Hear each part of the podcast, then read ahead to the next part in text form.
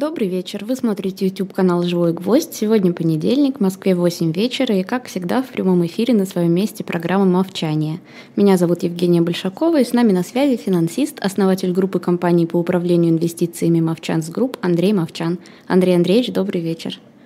Женя, добрый вечер. Ну, не как всегда у нас был, мы с вами пропускали одну неделю. Ну, это скорее да, исключение, да, так мы да, всегда здесь. То есть я, я просто думаю о событиях на, на финансовых рынках, там вроде как всегда все хорошо, да, если не считать нескольких исключений, так же как с нашей передачей. Спасибо за объявление, спасибо всем, кто нас смотрит, кто будет нас смотреть дальше.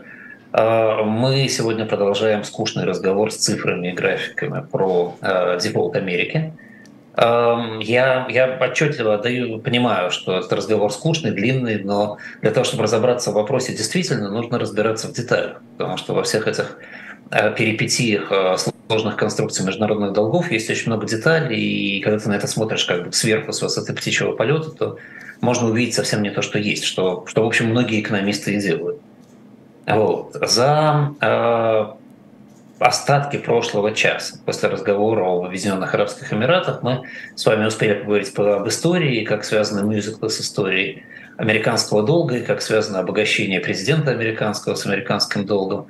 Поговорили о том, что вопрос дефолта американского не праздный, несмотря на 14-ю поправку, что четыре раза за э, историю э, Америки Америка в той или иной форме объявляла дефолт по своим обязательствам. И, в принципе, теоретически пятый раз ей никто не мешает это сделать.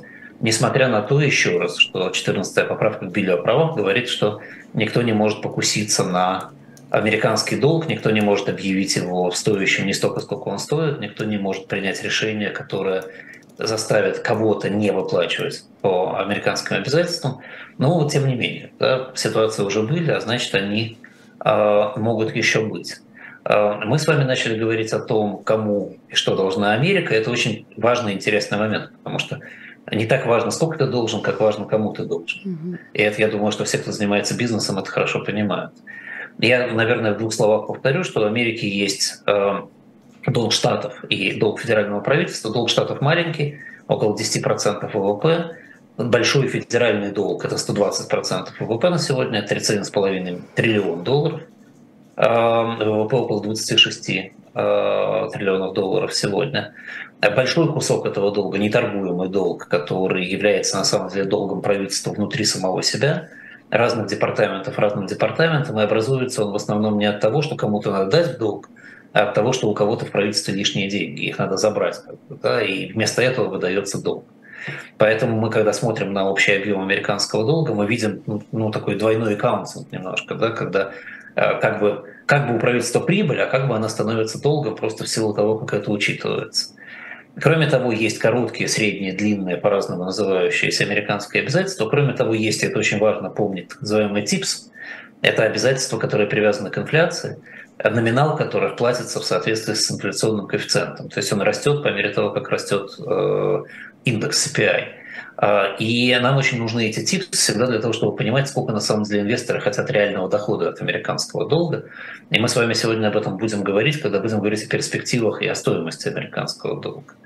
Вот. Ну и есть разные другие экзотические формы этого долга. Есть э, там, короткие э, бумаги с floating rates, есть даже стрипы, как на большом рынке корпоративном, то есть отдельно купоны, отдельно номиналы торгующиеся.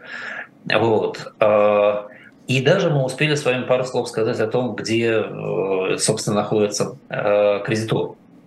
Да, мы говорили о том, что примерно 25% этого долга – это внутригосударственные долги, образованные той самой прибылью э, внутригосударственных подразделений. 5% – это торгуемые долги, которые куплены теми же самыми подразделениями правительства – кроме того, еще 20% это долг Федеральной резервной системы, который просто образован как следствие эмиссии в, в основном в два периода, в 2008-2009 годах и во время ковида. То есть это, это долг, который нарастал как расширение баланса Федеральной резервной системы, и сейчас он потихоньку сокращается и будет дальше сокращаться. Здесь как раз риска от этой части долга нет. А, и вот как раз на мысли, что 45% от, от этого долга – это, в общем, долг полуэффективный, да, который а, конечно, может быть востребован в какой-то момент, да, по крайней мере, его часть, связанная с правительственными учреждениями, но который не увеличивает нагрузку на бюджет и который очень гибкий. Да? Правительство может разобраться само с собой, в общем, более-менее. Да? А, а половина этого долга еще и долг эмиссионного плана. То есть он, когда он сокращается, там всем хорошо, он сейчас сокращается, и если не будет масштабного кризиса, ну вот ему незачем расти. Вот, вот на этом мы остановились, давайте с этого места мы, запомнив этот факт, будем двигаться дальше. А государственные структуры, а, а, другие государственные структуры, которые выступают в данном случае независимыми игроками, и правительство штатов держит всего около полутора триллионов долларов. То есть это сколько? Это 5, наверное, да, 5% от долга. Американские фонды и инвесторы и вот это тоже важно. Да? Мы очень часто говорим, пенсионные фонды американские, они могут пострадать из-за дефолта и так далее. В общей сложности американские фонды и частные инвесторы держат всего 1,1 триллиона а, обязательств американских. То есть это совсем небольшая цифра по сравнению с общими авуарами этих фондов и американских инвесторов. Вот. А в общей сложности же все и корпоративные, и частные американские инвесторы держат 6 триллионов долларов этих бумаг. А частные инвесторы из них держат где-то 3 триллиона. И, наконец, иностранцы, да, то есть то, что существенно с точки зрения долга страны, иностранцы держат около 7,4 триллиона долларов. Сравните с ВВП, получается чуть больше 1 четвертой, где-то 30% ВВП. Вообще говоря, 30% ВВП в виде долга, который держат иностранцы, это не так плохо. А почему не так плохо и почему я на эту цифру упираю, почему я не возвращаюсь, скажем, к половине долга, да, там 55% долга, который держит не государство.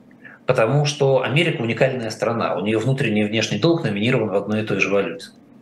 Когда мы говорим, например, про Россию, то внешний долг номинирован не в рублях, внутренний долг номинирован в рублях. Мы с вами говорим про маленький внешний долг России, там сколько, 17% ВВП, по-моему, или даже меньше сейчас немного. И забываем совершенно про долг рублей. Когда мы говорим про Америку, мы так не делаем, потому что тут доллар и там доллар.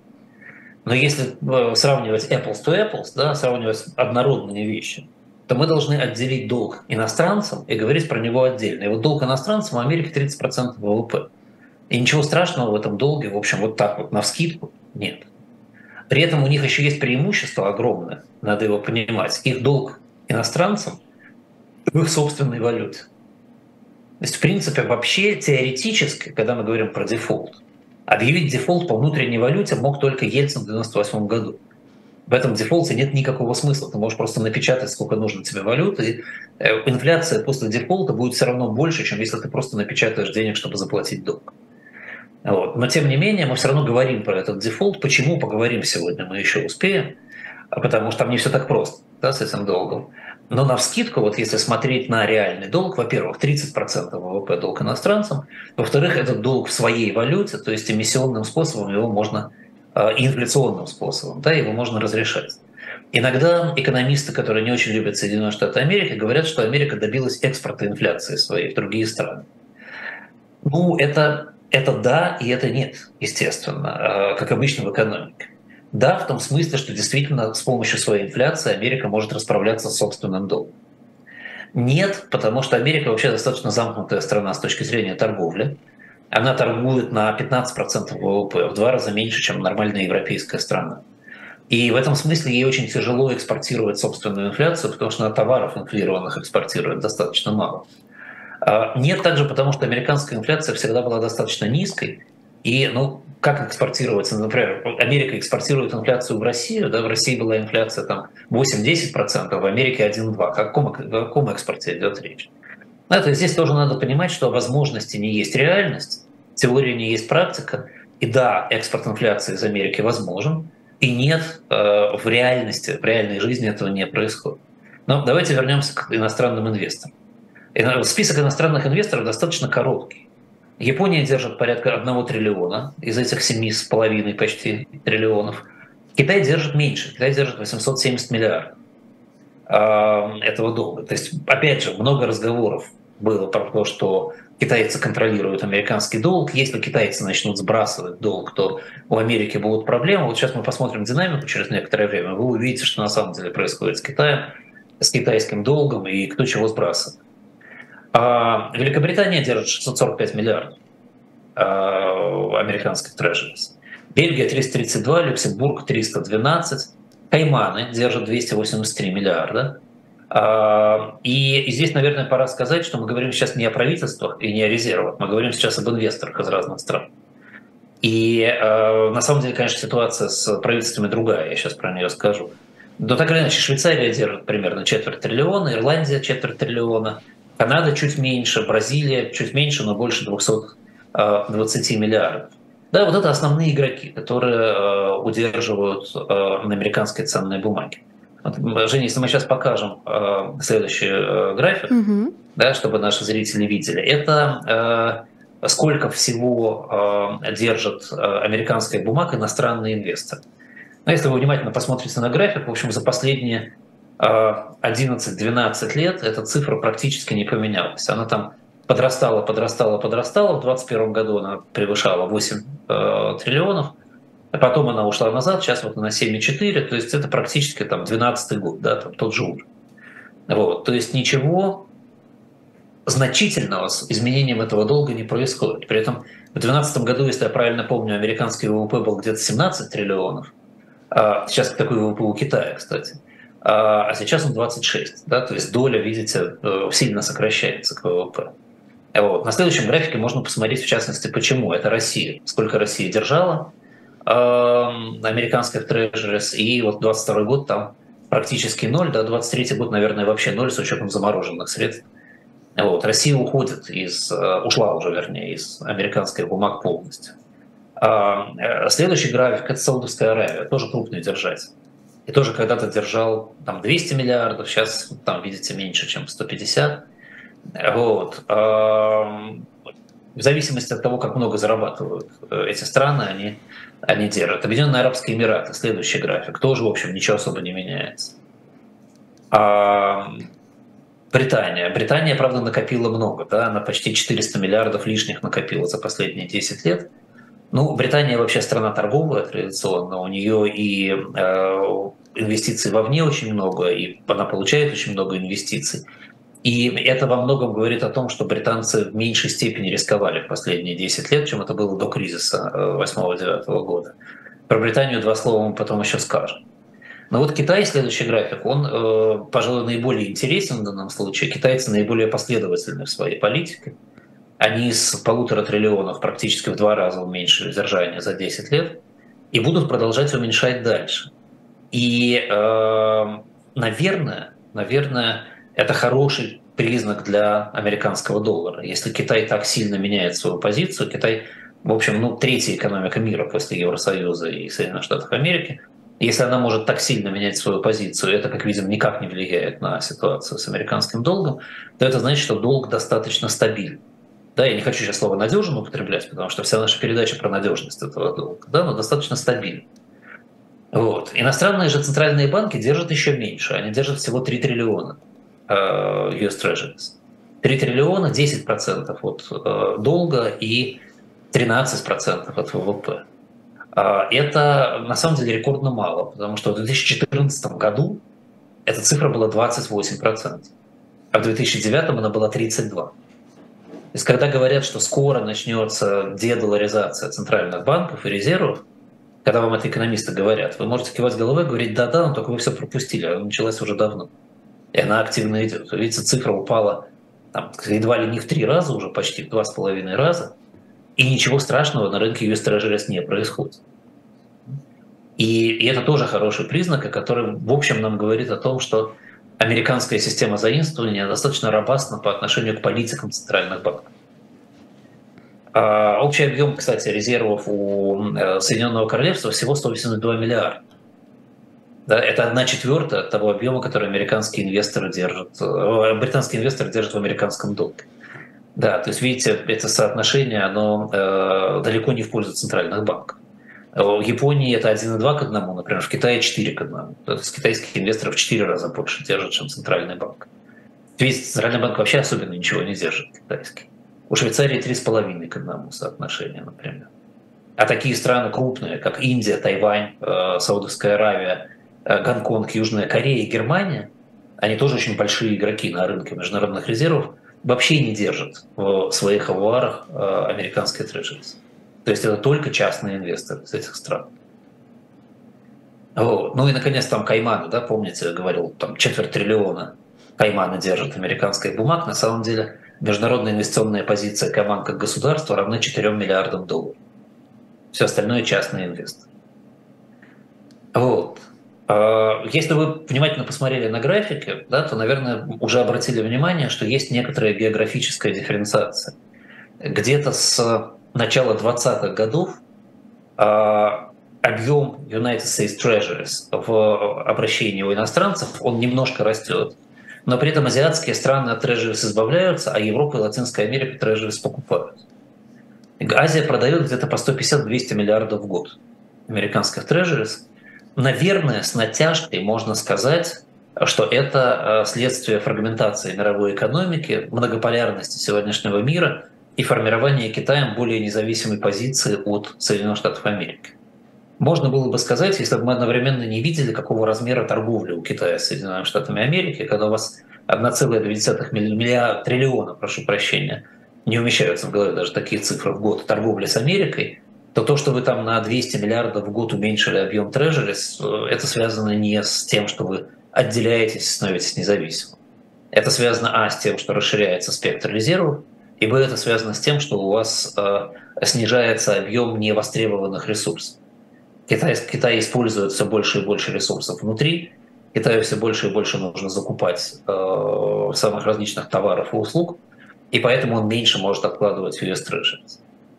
Европа долгое время держала нулевую позицию, но за последний год купила аж 450 миллиардов долларов а, US Treasuries. Почему? Очень просто. Европейские валюты падали по отношению к доллару.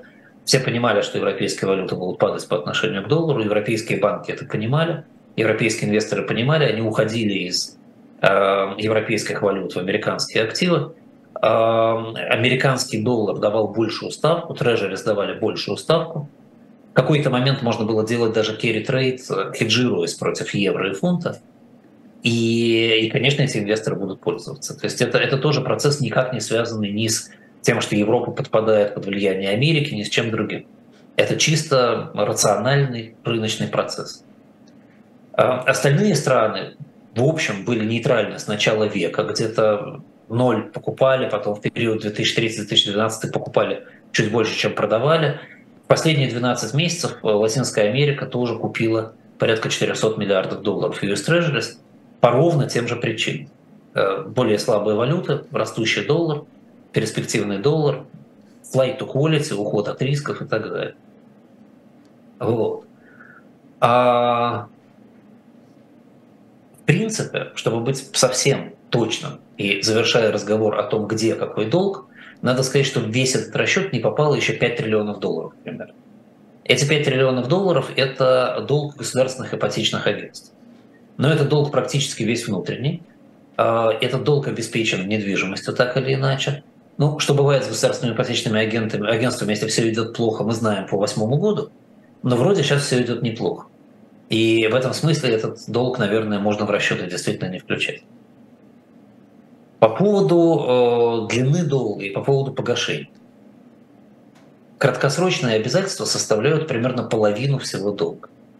Вот это та точка напряжения, которая в американском долге действительно есть, почему он очень чувствителен к ставкам. Что у вас обязательства до примерно там, двух с половиной-трех лет, это половина долга, еще четверть это обязательства до 10 лет, и еще четверть обязательства после 10 лет. Средняя дюрация 75 месяцев. И эта дюрация мало меняется. Американское правительство вообще очень ригидно с точки зрения длины долга. Так в десятые годы было там примерно столько же, да, там в нулевые было 50 месяцев, долг был еще короче. Значит, хорошо, что сейчас он стал хоть немножко длиннее. В течение года американцы гасят примерно 7,3 триллиона долларов. Это цифра, да, это там четвертая часть фактически. Дальше за ближайшие 5 лет погасится еще 7, э, дальше за ближайшие 5 еще 3, потом за ближайшие 10 еще полтриллиона, и потом еще 2 триллиона больше, чем 20 лет. Да, то есть фактически весь долг очень сильно смещен в э, сторону э, к нам, сюда, у него, у него дюрация невысокая, и это требует бесконечного, э, бесконечной игры со ставками, бесконечного понимания, по каким ставкам вы берете долг, потому что нужно все время перекредитовываться. Если говорить про масштаб этого публичного долга, да, то в пересчете на одного американца это два годовых дохода. В принципе, долг в размере два годовых дохода, ну, ну окей, да, это не, не такая страшная величина, зависит от того, сколько он стоит, этот долг, опять же. Да, там средний американец имеет долг в размере примерно 10 годовых доходов за недвижимость, но обеспеченной недвижимостью. Ну, плюс еще два годовых дохода – это государственный долг. 190 тысяч долларов на каждого работающего американца. Вот. А есть же, кроме государственного долга, в Америке есть еще корпоративный долг, частный долг. Да, у этого долга есть часть, которую Америка должна нерезидентам. Совокупный американский долг перед нерезидентами составляет около 22 триллионов долларов. Сюда включены те 7,4, о которых мы говорили, государственного долга. При стоимости долга где-то 6%, но будем считать, что он тоже скьют в сторону ближайшую, да, то есть там ставки такого рода где-то, да, средние на сегодня. Я, я не знаю, как посчитать эту цифру точно, но вот мой, моя там прикидка составляет. Совокупные расходы на его обслуживание – это примерно 5% ВВП. А много это или мало? Так на вскидку кажется много, да, но с другой стороны, если у вас долг перед а, другими инстанциями. Вот представьте себе, вы компания, например. И что такое ВВП для компании? Это, в общем, совокупная прибыль компании. А, если вы, даже, наверное, неправильно я говорю, долг для компании – это сумма прибыли и зарплат, которые вы заплатили людям. Да, вот это вот можно считать ВВП компании, плюс-минус. А, если у вас расходы на процентные выплаты составляют 5% от суммы прибыли и зарплат, то в общем это не, это немного. Да? Это для компании терпимо, нормально. Зарплата обычно где-то, так сказать, половина, да, так же, как и в государстве. Да? Доходы частных лиц примерно половина от ВВП. Ну вот, значит, считайте, так сказать, это там 10% от прибыли. Не очень много. А можно сравнить с другими странами. Э, долг Китая вместе с Гонконгом – это где-то 3,7 триллиона долларов, такой внешний. 27% ВВП. Расходы на обслуживание где-то 2,5% ВВП, то есть в два раза ниже. Но и 5 и 2,5 это не критичные цифры. То есть здесь, наверное, их надо не между собой сравнивать, а сравнивать их со 100% ВВП, и вы увидите, что, в общем, ну, ну что 5, что 2,5, да, это примерно одно и то же. У Великобритании размер совокупного внешнего долга достигает почти 3 ВВП, а стоимость обслуживания 14% ВВП. Видите, в этом смысле, если мы говорим про дефолт э, Америки, то, наверное, сперва надо говорить про дефолт Британии в широком смысле этого слова. У Германии и Франции этот показатель ближе к двум. Соотношение долга, общего долга к ВВП внешнего. И стоимость обслуживания около 10% ВВП. Ну и ничего, Великобритания, Германия, Франция справляются и живут как страны. И в этом смысле Америка тоже, в общем, далека от э, того, чтобы говорить о каких-то очень серьезных проблемах. При этом, конечно, я думаю, что вдумчивый зритель или читатель меня сейчас должен поймать и сказать, что ну там о чем ты говоришь, это же нерелевантная цифра. Да, ты говоришь о том, что они должны, о том, что они получают в виде процентов, ты молчишь. Но ну, здесь же главное это сальдо между процентными доходами и процентными расходами. И, и это абсолютная правда. Даже Великобритания, например, имеет отрицательную инвестиционную позицию примерно в триллион долларов. То есть она инвестировала вовне примерно на триллион долларов больше, чем инвестировали в Британию. И в конечном итоге ее так называемый primary income, то есть сальдо процентных доходов, ну, неправильно, не процентных, а инвестиционных доходов и расходов, но там основная масса, конечно, процентная.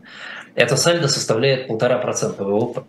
То есть совсем не те 14, о которых мы только что говорили. А вот у Америки primary income положительный, а не отрицательный. То есть Америка за прошлый год заработала 140 миллиардов долларов на, на этих операциях. И в этом смысле тоже говорить о стоимости долга для Америки более-менее бессмысленно, потому что она в данном случае работает почти как банк, который, у которого а, полпроцента ВВП еще и маржа с этих операций. А мы, если сегодня успеем, мы поговорим о First э, Republic Bank, о том, что с ним случилось. И, и там вот как раз будем говорить о процентной марже. Вот пока, если хотите, запоминайте. У Америки в целом процентная маржа достаточно стабильная, она составляет полпроцента ВВП. А, но раз уж мы заговорили про расходы на обслуживание, да, вот мы сейчас поговорили в целом про расходы на обслуживание, давайте поговорим про расходы на обслуживание государственного долга все-таки. И про то, как это отражается на бюджете. А, следующая картинка, которую US Treasury Department любезно предоставляет, она показывает, как выглядит 12-месячная сумма как выплат процентов, как процент от объема долга. То есть примерно так, как мы считаем с вами долговую нагрузку долговую стоимость. И, и первое, что бросается в глаза, очевидно, да, это то, что до 2008 года, 2009 даже года, вообще говоря, стоимость долга была значительно больше. И это действительно, это действительно так. Сейчас э, стоимость долга в процентах от суммы долга такая же, как в 2019-2020 году, на самом деле. Она будет расти дальше, она в 2024 году, конечно, будет выше, но она очень вряд ли будет выше, чем э, период нулевых годов, когда после большого кризиса доткомов, если помните, американская экономика хорошо росла, и все чувствовали себя, в общем, очень комфортно. Если говорить про э, последний период сейчас, то в реальном выражении 12-месячные расходы выросли до примерно 640 миллиардов долларов США. Э, в 2022 году они были 475, в 2020 350, в 2011 они были 250. Да, пусть вас не э, смущает то, что на графике, который вы сейчас видели, 2011 год находится прямо на том же уровне, что и 2023. Размер долга сильно увеличился. В COVID долг, если помните, сильно вырос. Исторические расходы на оплату процентов по долгу США находились в пределах где-то от полутора до трех с копейками 3,2% ВВП. Причем самые большие расходы пришлись на годы Рональда Рейгана, когда рейгономика была, экономика хорошо росла, и вообще все было в Америке хорошо, а вот стоимость долга была большой. А, с 85 по 95 год э, эти расходы держались на уровне 3%. С 3 по 20 где-то полтора. В 23-м они будут составлять 2,3. То есть это уже не полтора, но это еще не рейгановский, не рейгановский период тоже, так сказать, много-много. Страшно, пока не страшно. А, если смотреть на бюджет, исторические доходы бюджета штатов составляли где-то 17 вот во время Рейгана, да, и после Рейгана 17% ВВП. А процентные расходы тогда, соответственно, легко посчитать, были где-то 18% доходов бюджета. С 2003 по 2020 годы доходы составляли где-то 15% ВВП. То есть они снизились даже по сравнению с временами Рейгана, а процентные расходы составляли, соответственно, 10% от дохода. В 2022 году доходы федерального бюджета составляют аж 20% ВВП. То есть вот то, чего удалось добиться команде Байдена, это поднять долю э, бюджета ВВП. Расходы на проценты, соответственно, 475 миллиардов, то есть меньше, чем 10% бюджета меньше чем 10% бюджета, еще раз хочу повторить, в период, когда никто не волновался за бюджет, эти расходы составляли 10%. То есть, вообще говоря, сейчас относительно бюджет себя в этом плане чувствует лучше. Несмотря на все статьи, которые вы можете прочитать в прессе, как сравниваются расходы на проценты с расходами там, на здравоохранение, скажем, или на науку, суть ведь не сравнение, суть в долях бюджета. Да, и доля сейчас даже ниже. А по итогам 2023 года, по разным прикидкам, я смотрел разных аналитиков и сам тоже пытался прикидывать, мы в среднем где-то ожидаем 12,5% от выручки бюджета на эти расходы. Тоже, в общем, не 18% далеко. Но дальше, за пределами 2023-2024 года, конечно, начинаются уже более жесткие условия. Есть такая организация US Budget Office. Это государственная организация, которая прогнозирует э, развитие ситуации на американских рынках, американском бюджете. Она, э, то ли там республиканцев сейчас много, я не знаю, то ли, то ли что, но она занимает очень gloomy position, очень негативно смотрит сейчас на ситуацию. Вот они прогнозируют, что э, в 2033 году, они на 10 лет делают прогноз, обслуживание американского долга, государственного долга, да, составит 1,4 триллиона долларов в год. Если мы будем считать, что ВВП будет расти на 2,5% в среднем за 10 лет, э, то расходы на обслуживание долга будут составлять 4,2% ВВП или 21% бюджета. А, это фактически возврат к 80-м годам с точки зрения цифр. Мне эти прогнозы кажутся излишне пессимистическими. Они предполагают, прежде всего, что долг вырастет на 20 триллионов за 10 лет. Да, это 2 триллиона в год.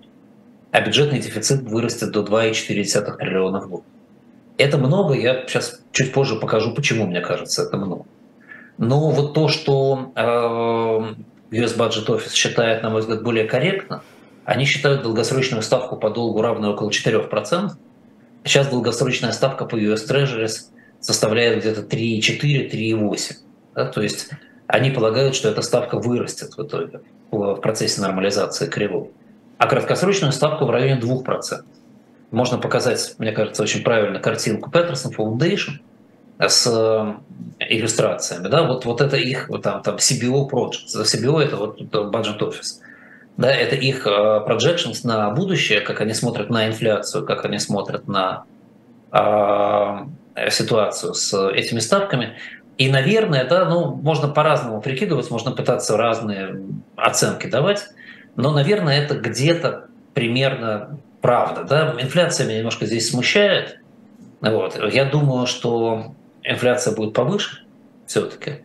Вот. Но э, вот эта стоимость краткосрочных обязательств в районе там 2-2 с копейками процента, которая была еще недавно 0,5, да, это, конечно, основная проблема э, расходов бюджета. То есть это в 4 раза рост э, стоимости в коротком конце.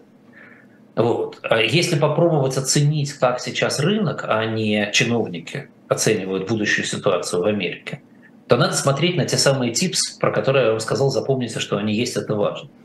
Последний апрельский аукцион пятилетних ТИПС дал спрос где-то 2,4 к 1. То есть ТИПС хотят покупать по той цене, по которой их продавали, доходность их 1,32. То есть 1,32 – это столько, сколько сегодня долгосрочные инвесторы хотят над инфляцией получить.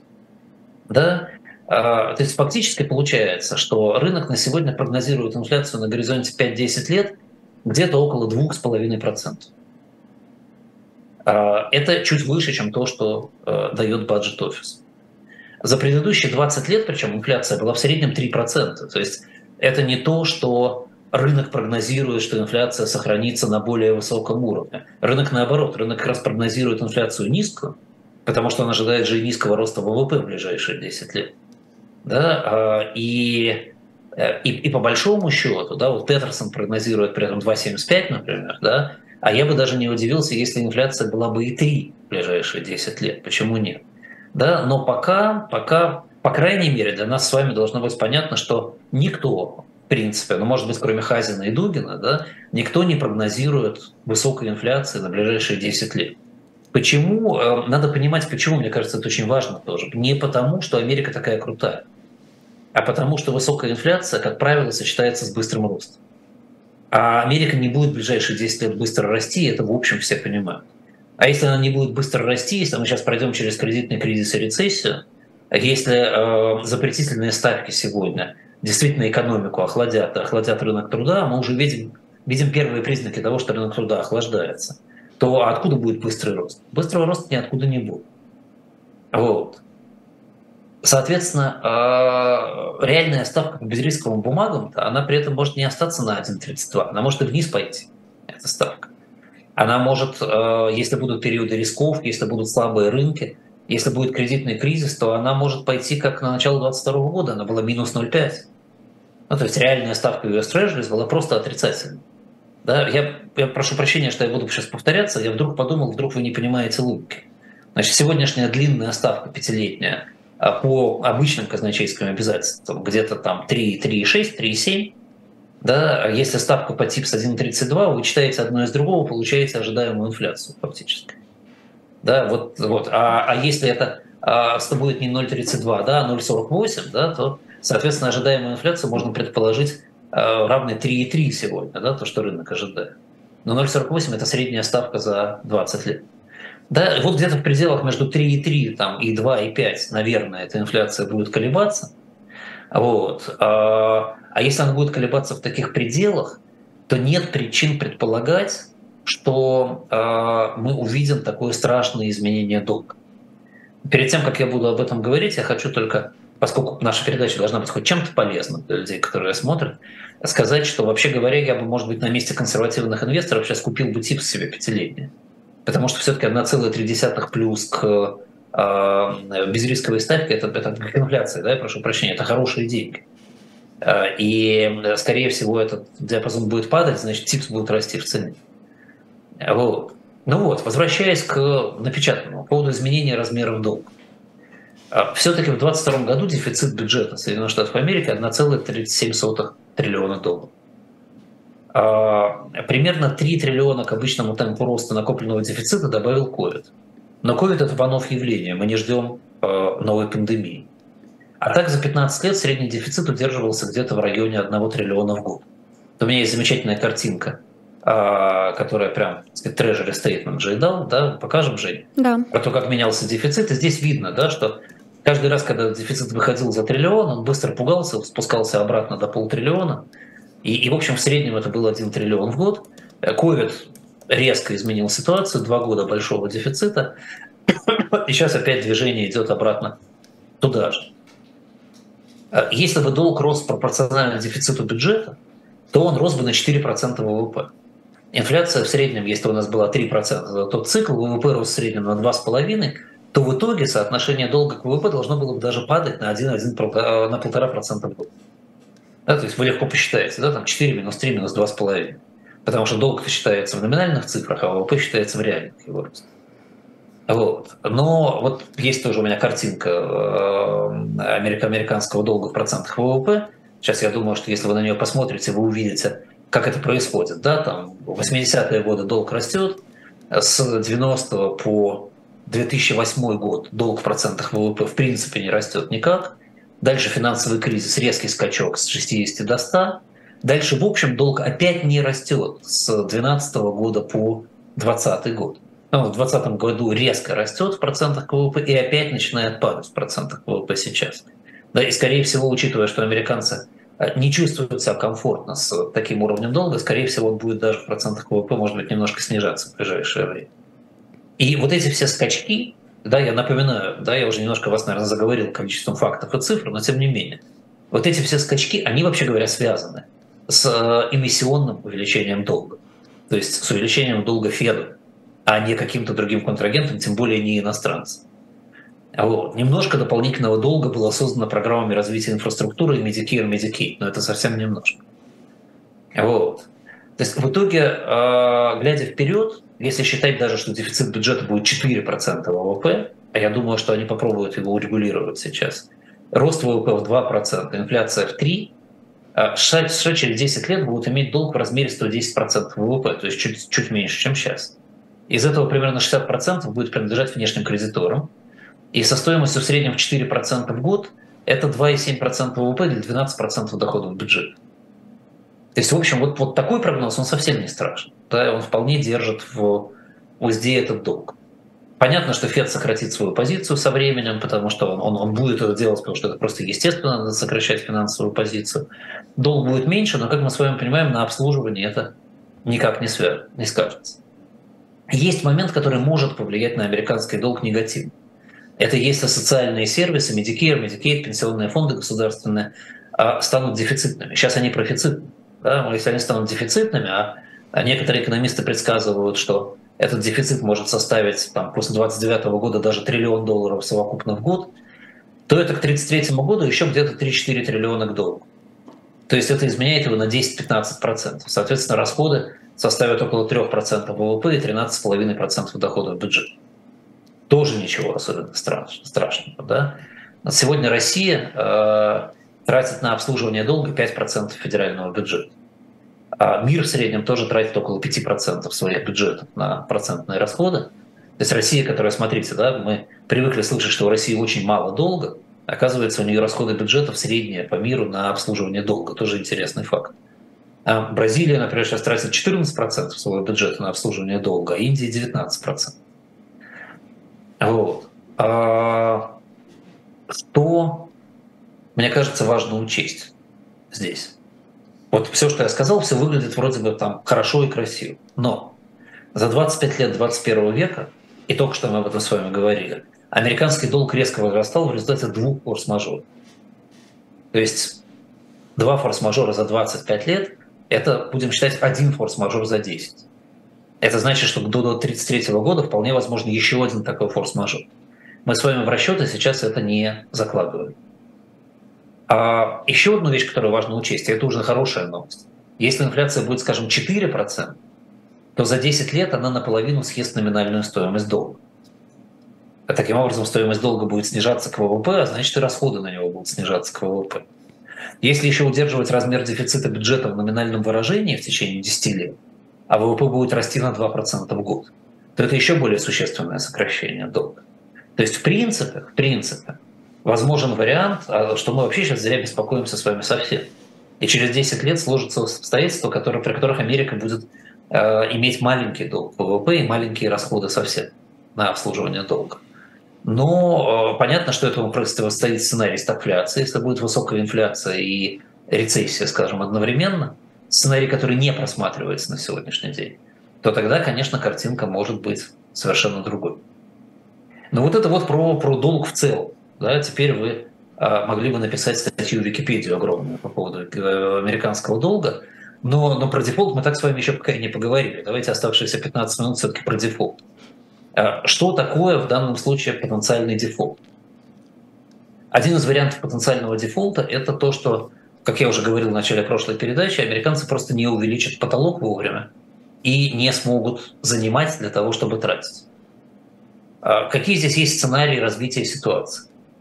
Ну, первый сценарий очень простой. Это чистое повышение потолка долга. Договорились, приняли решение и возможно, в два этапа, например, временную отмену потолка, а потом установку его с бюджетом 24, либо сразу потолок изменят. Да, но тогда все в порядке. Тогда мы забыли про эту проблему, эта проблема ушла и пошли дальше. Второй вариант, если республиканцы действительно упрутся, это конституционный кризис. В принципе, 14-я поправка позволяет президенту overrule и в э, оперативном порядке разрешить увеличение долга. Пока президент Америки никогда этого не делал. Это будет первый раз. Естественно, республиканцы тут же подадут в суд. То есть Байден будет э, идти на следующие выборы через год, через полтора года под судебным процессом о превышении полномочий. Это никому особенно не хочется. Суд примет решение, причем я думаю, да, что он примет решение в пользу президента. Потому что, ну, ну бред же, да, не повышать потолок госдолга и, и дефолт объявлять. Но пока суд будет принимать это решение, пройдет какое-то время. В это время э, правительство будет работать в чрезвычайном порядке, это вызовет большую волатильность на рынках, это вызовет какие-то проблемы со стоимостью американских долгов и американских бумаг, это вызовет большую волатильность на э, рынках в других странах и так далее. Есть э, несколько способов обойти запрет еще более красиво. Например, федеральное, например, казначейство американское имеет право выпускать монеты и назначать их номинал. И никто не мешает казначейству выпустить монету величиной 1 триллион долларов ну, из чего угодно, да, из пластика, из, из платины желательно, да, все-таки дорогая монета, пусть будет платина. Они могут выпустить монету, назначить номинал триллион долларов, депонировать ее в Федеральной резервной системе и получить от них триллион долларов. Это, это изящно, это не требует выплаты долга никакого. Это дает новые деньги, фактически новые эмиссии, которые правительство использует. А, и для этого не надо повышать потолок долга. Если они так сделают, будет, э, конечно, дикий скандал потому что ну, это совсем жульничество. Да? А, но жульничество разрешенное законом. Федеральная резервная система теоретически может отказаться такую монету покупать. Но если до этого дойдет, я думаю, она не откажется. Но, конечно, это будет абсолютно новая эра в истории Соединенных Штатов Америки. Если они так сделают, то на рынках можно будет все что угодно. Вот.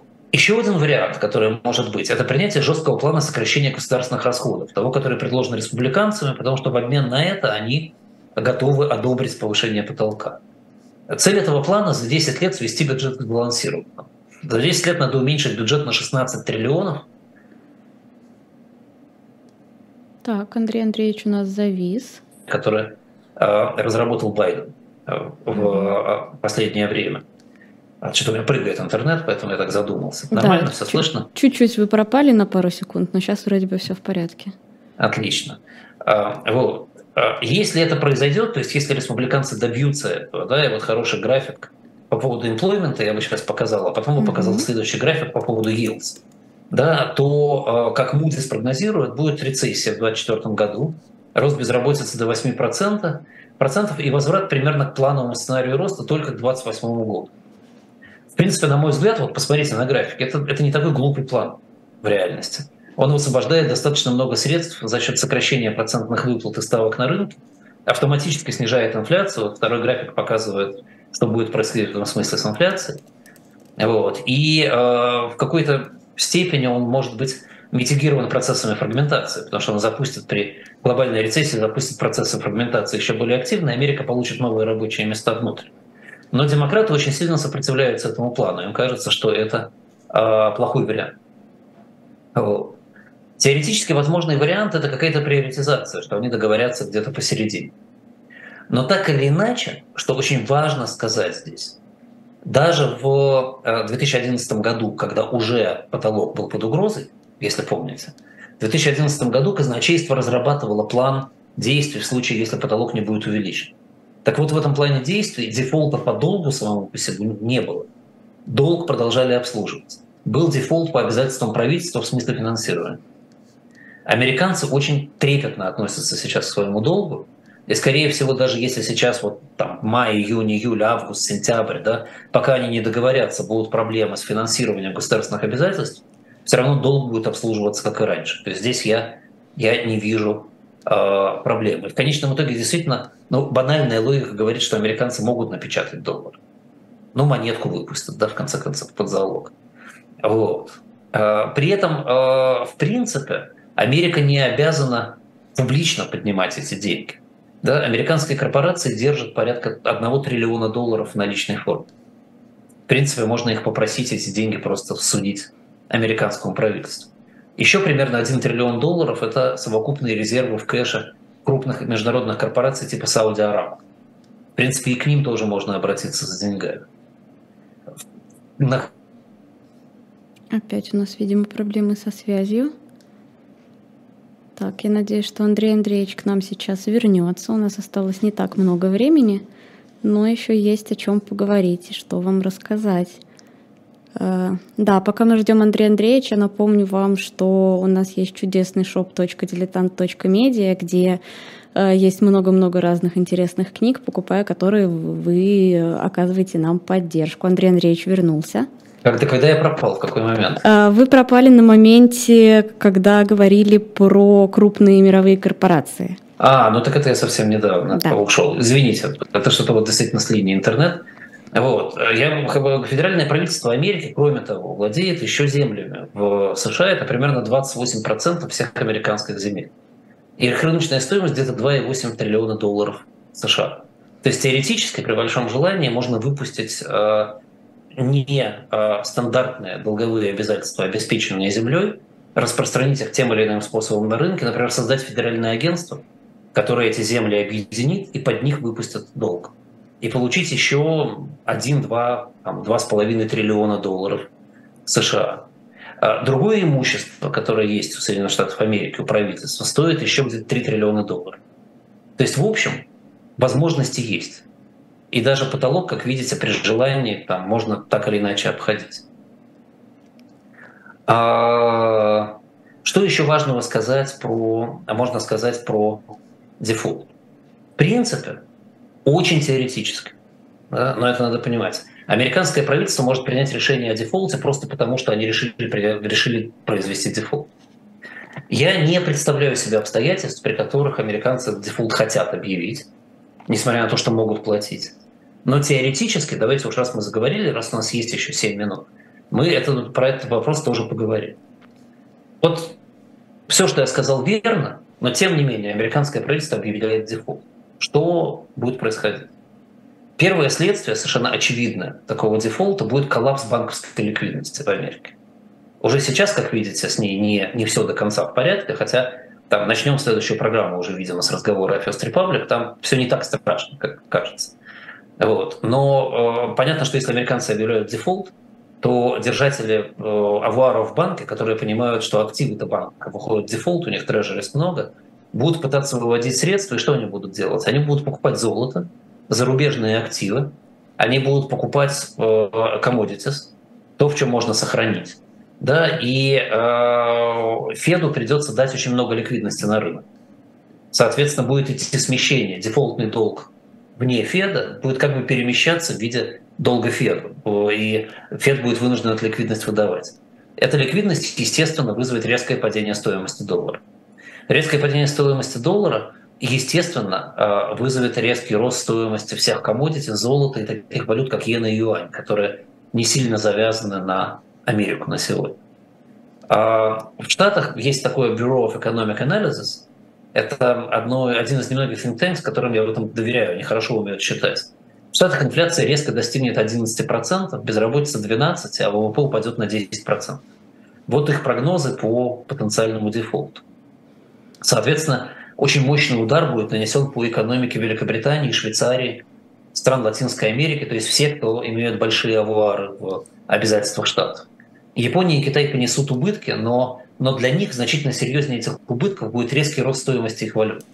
Их товары моментально становятся неконкурентоспособными, а Америка сокращает свой импорт параллельно из-за падения стоимости доллара, из-за того, что у них рецессия. И э, Китай и Япония уходят тоже в очень серьезную рецессию. Но самая страшная рецессия, конечно, будет в странах залива и в России. Потому что э, цены на industrial commodities после резкого шока роста, когда все бросятся их скупать, резко же упадут, потому что наступает глобальная рецессия очень серьезная. И э, цена на нефть упадет до 20-25 долларов за баррель, а может быть и сильно ниже. И в этой ситуации, в отличие от 2020 года, она будет держаться достаточно долго, как минимум несколько лет на этом уровне. И, и в общем, для России, особенно в нынешних условиях, этого хватит для того, чтобы банкротиться полностью. И что будет происходить в России, в этом смысле даже страшно подумать. То есть все те, кто спит и видит, что Америка объявит дефолт, и вот наконец-то все избавятся от доллара, пожалуйста, помните, что этот ваш сон кончается полным крахом финансово-экономической системы России. Даже Россия не выживет с такой нефтью в течение там, 4-5 лет. Соответствующим следствием этого будут глобальные кризисы в регионах, да, скажем, глобальные региональные кризисы. Российский, Ближневосточный регион, Центральноафриканский регион с Нигерией, Анголой, добывающими нефть и металлы – и как ни странно, на этом фоне Европа а, будет выглядеть не так плохо, потому что Европа получит очень дешевое сырье, получит лишний повод для фрагментации, и европейская валюта, евро, да, она останется практически единственной, которая может заменить доллар в качестве резервной валюты.